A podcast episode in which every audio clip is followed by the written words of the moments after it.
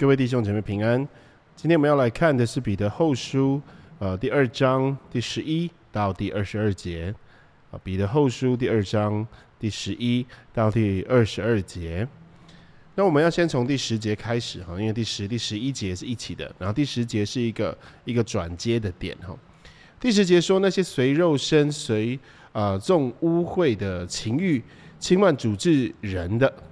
更是如此，他们胆大任性，毁谤在尊位的，也不知惧怕。第十一节，就是天使，虽然虽然力量全能更大，还不用毁谤的话，在主面前告他们。哦，呃，我们可以将这一节呢，跟犹大书第啊第九节，有第八、第九节合在一起来看，来参照的话，啊，它的内容是这样哈。犹大书说。啊，天使长米迦勒为摩西的尸首与魔鬼争辩的时候，尚且不敢用毁谤的呃话责呃罪责他，只说主责备你吧。哦，这里的跟第十一节的呃内容概念是啊蛮接近的，就是呢，他说到就是天使。所做的事情也不像这些人，这些随肉身重污秽的情欲轻慢主治之人的一样，他去毁谤别人，他去毁谤在尊位的，还不知道害怕。好，就有一个例子在犹大叔那边说，天使在跟魔鬼争辩的时候，也不敢用毁谤的话罪责他，只说主责备你吧。所以呢，这边两个呃互相对比起来，就可以看到这个。呃，这个做假师傅的以及这个天使呢，他们所不同的点是什么？就是他们对主的敬畏、对主的尊敬，也就是对自己的主人的认识，以及对自身地位的认识。所以呢，他们的所做的事情呢，就前越了他们能做的，他们就啊。越过了他们的权柄的范围去做他们能所能做的事，因为他们错误的认识自己。同时呢，他们要能够错误的认识自己，就是他们不能够正确的认识他们的主。所以在这一章的第一节就提到，连买他们的主，他们也不承认，自取速速的灭亡。所以呢他们是不能够认识，不能够明白，也不能够承认他们自己的主。为什么不能够承认、不能够认识呢？那是因为呢，他们一旦要承认这个买他们的主，他们要认识这个主，他们必须同时也要接受他们自身的败坏，他们自身的呃无可救药，他们自身的一个最糟糕、最罪恶的境地，他们是这样子的，需要一个救主。可是他们。不能承认这件事情，或者不能接受，以至于他们没有办法正确的认识，总是觉得自己在自己的里面还有什么是值得的，或是呃可以被救的。哈，他他主所付的代价呢，某一个成分是他自己也有付出的，他以至于他们不能够真正的认识这个这个买赎他们的主。这样子的呃对主的不认识呢，就造成对自己自身的。非常大的误解啊，就是自我认同是非常错误的，所以他们就会嗯有这样错误的做法去毁谤别人，而且不知惧怕，他们胆大任性，就连天使啊，他们的力量全能更大，还不用毁谤的话，在主的面前告别人。好，在这边讲告他们，不一定是在讲。呃，那个犹大叔的呃，这个这个魔鬼撒旦这件事情，而是在讲呃一个例子啊，他连天使都不不会这样做了啊。当然，第十、第十一节在解的时候呢，我们要保持一个更大的呃弹性，或者是有一个空间，我们不能确定啊这边所在讲的比喻，这个他们啊，或是这个这个天使的，是到底他的全能在哪里？哦，跟跟什么做比较？这样，只是彼得在这边所说的是要提到的这个假师傅他们的什么？他们的内心，啊，他们的性格，他们的道德，他们的内心有多败坏？接下来一直到第二十二节，我们会常常一直看到，就是他提到他们的内心的状况。第十二节说。但这些人好像没有灵性，生来就是畜类，已被捉拿宰杀的。他们毁谤所不晓得的是，正在败坏人的时候，自己必遭遇败坏。他们就是一个他们的生活，好，彼得在那边说他们的生活方式呢，让他们看起来生活的好像一个动物一样。哦，他们是没有灵性的，好像没有灵性，好像是一个畜类一样。所以这边所说到好像没有灵性的这一种比喻的说法的方式呢，就是呢，它不是真的是畜类，它不是真的是动物，但它怎么活得像个动物呢？所以动物活得像个动物，这很正常；人活得像个人，这很正常。但是人活得像个动物，这个就完全不正常了。彼得在说的就是这些呃假师傅，他们的生活是多么的败坏，多么的糟糕。他们用动物本能的冲动来过生活，啊，甚至他们自己也不晓得他们是怎么样搞混的。我们可以跟第十三节合在一起看哦。行的不义，就得了不义的工价。这些人喜爱白昼宴乐，他们已被玷污，又有瑕疵。正与你们一同坐席，就以自己的诡诈为快乐。这边就看到他们喜爱白昼宴乐，然后正与你们一同坐席，就是呢，他们可能觉得自己跟啊这些受信者、这些受信人啊是一样的，他是同样一块，但是同时呢，他又觉得自己可以有有更高的自由了，因为他是在宴乐的嘛。第十三节所提到的白昼宴乐啊，这种在白天宴乐的行为，即便在当时的罗马社会当中。都是很堕落的行为啊，是一种很很不好的，就连呃这个这个国家的最高层都不应该这样做。虽然有人这样做，但是我们都会形容那样子是一种呃荒诞的行为。使徒行传第二章啊十三到第十五节，就是圣灵降临的时候，旁边的人怎么样形容那一群人呢？第十三节说，还有人讥诮说，他们无非是新酒灌满了。彼得和十一个使徒站起，高声说：“犹太人和一切住在耶路撒冷的人呐，这件事你们当知道，也当侧耳听我的话。你们想这些人是醉了，其实不是醉了，因为时候刚到四出。彼得在这里所说的什么，就是现在还太早，不应该饮酒作乐，就是这边所提到的白昼宴乐。”这些人喜欢白昼宴乐，所以这边有一个嗯很有趣的对比是，当然这是我自己的读经所得出来的。这些人喜爱在白昼宴乐，但是他们的宴乐呢是在肉体的，是按照他们的罪恶，是按照他们的情欲，他们所做的这个白昼宴乐。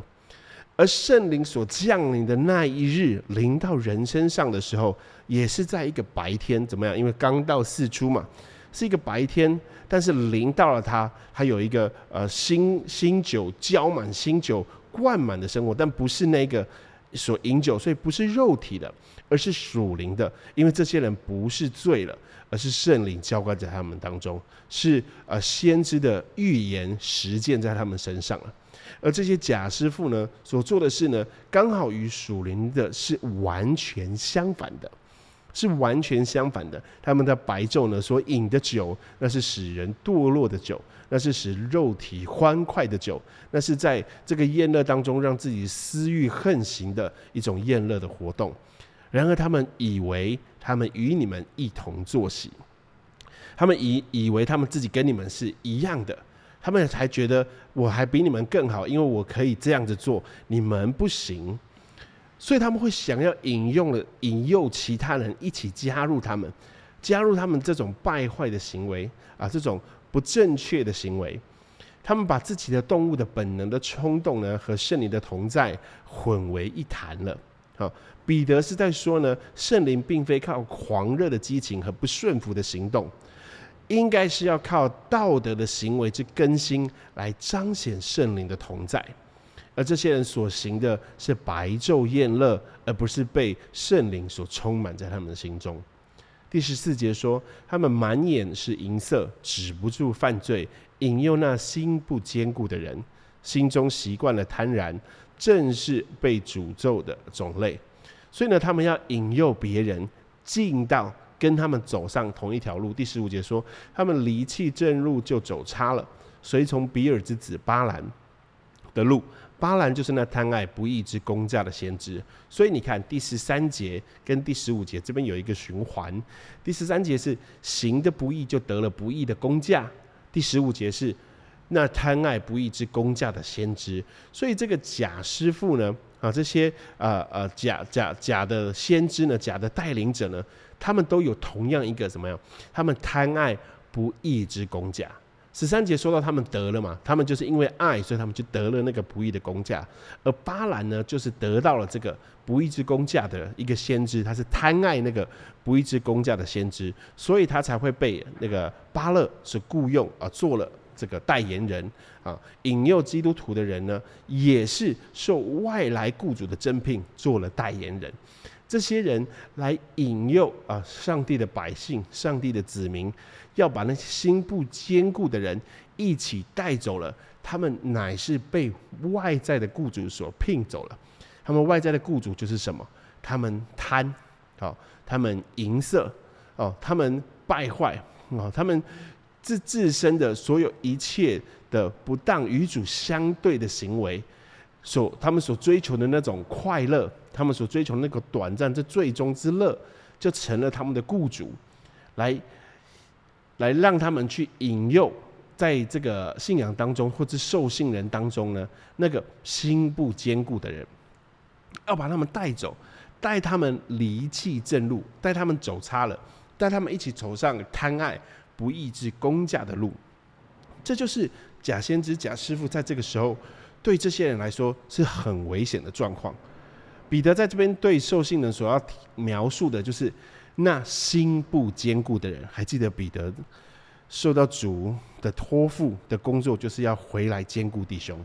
所以他仍然很在意那些心不坚固的，就是没有稳稳的扎根在基督里面的人，他们没有真实的抓住这个信仰，他们的根是不不坚固的。他们的根是动摇的，他们的心是在摇晃当中的，所以很容易被引诱过来，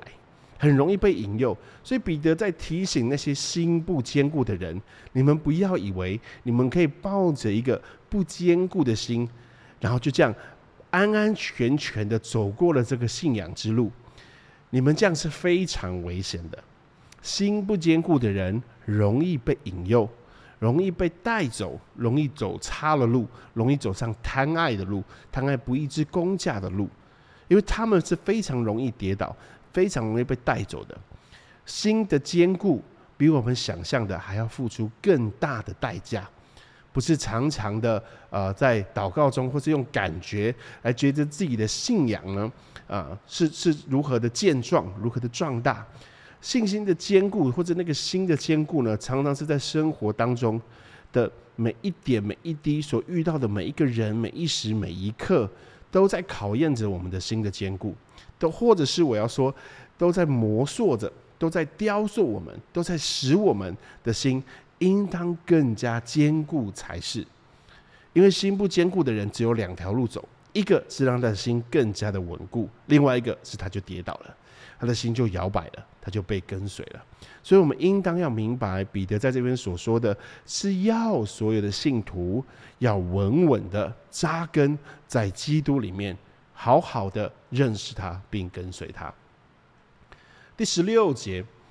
是说，他却为自己的过犯受了责备。那不能说话的驴，以人言拦阻了先知的狂妄。啊，第十六节就是延续第十五节后面的。还记得我前面有所提到这个动物的本能，按照动物的方式来过生活。然而这个人最后呢，却被这个驴一个动物来拦阻了他的狂妄。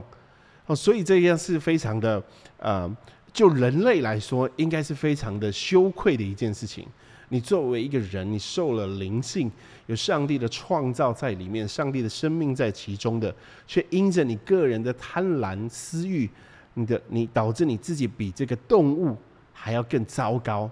要甚至用动物来拦阻你，让动物来指正你，让动物来改变你。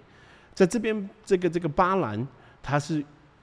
遇到了这个这这个这个驴不能说话的驴，以人言呐，他不能说话，他却以人言拦阻了这个先知的狂妄，因为这个先知本来也是要做这个代言人的嘛，所以这个言语就被另外一个动物给啊啊阻挡下来了。第十七节说，这些人是无水的井，是狂风吹逼的雾气，有墨黑的幽暗啊为他们存留。这个无水的井呢？在这个受信人当中，跟彼得应该会有一个很大的共鸣，因为呢，耶稣基督就是那个水，使我们能够得到满足，使我们能够不再渴的那个水。约翰福音第四章十三到十四节，耶稣回答说：“凡喝这水的，还要再渴；人若喝我所赐的水，就永远不渴。我所赐的水，要在它里头成为泉源，直涌到永生。”所以，耶稣就是那个使我们永远不再渴的水，而且他所赐给我们的水会在我们里面成为了泉源。而在这里，我们可以看到贾师傅他的教导，他的生命，他的人生给我们的是什么？他是一个无水的井，无水的井，他所预表的一个画面是什么？就是有一个很渴的人，有一个需要水的人，当他带着盼望看到井的时候，他是多么的欢欣快乐。以为那个就是他人生的盼望，他就紧紧的、快快的跟上了，跑向了那个井，要去那里取水来满足他的身体，来满足他的口渴，来止住他里面的空虚，要来满足他的人心。结果当他走到这个井的时候，他才会发现这个里面一点水都没有，